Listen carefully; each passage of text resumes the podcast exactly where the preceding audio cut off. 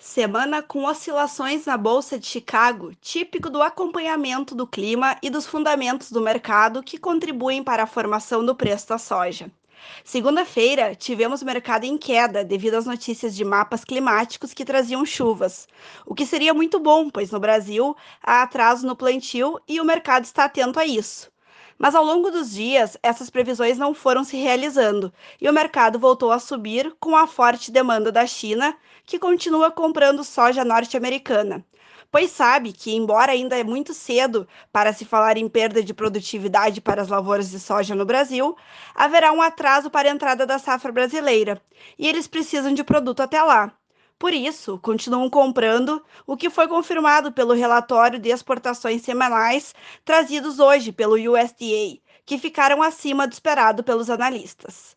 Essa demanda aquecida reflete positivamente na Bolsa de Chicago, mas devido às altas da semana, hoje, sexta-feira, dia 16 de outubro, 15 horas, Bolsa de Chicago com baixa de 10 pontos, contrato de janeiro cotado a 10 dólares e 51 cents por bushel.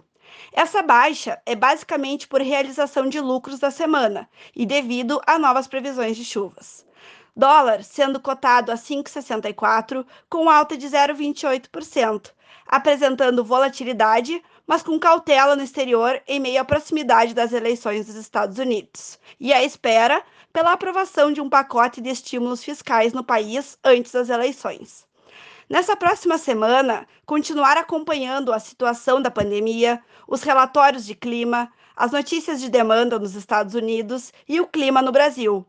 Quem quiser receber os nossos informativos de forma gratuita sobre o mercado da soja e desejar fazer ótimos negócios com os melhores preços, me mande uma mensagem para o número 054 99922 2121. Será um prazer te manter bem informado. Aqui, Franciele Link, da corretora Moeda da Terra, especialmente para o programa Depois da Porteira. Um abraço a todos!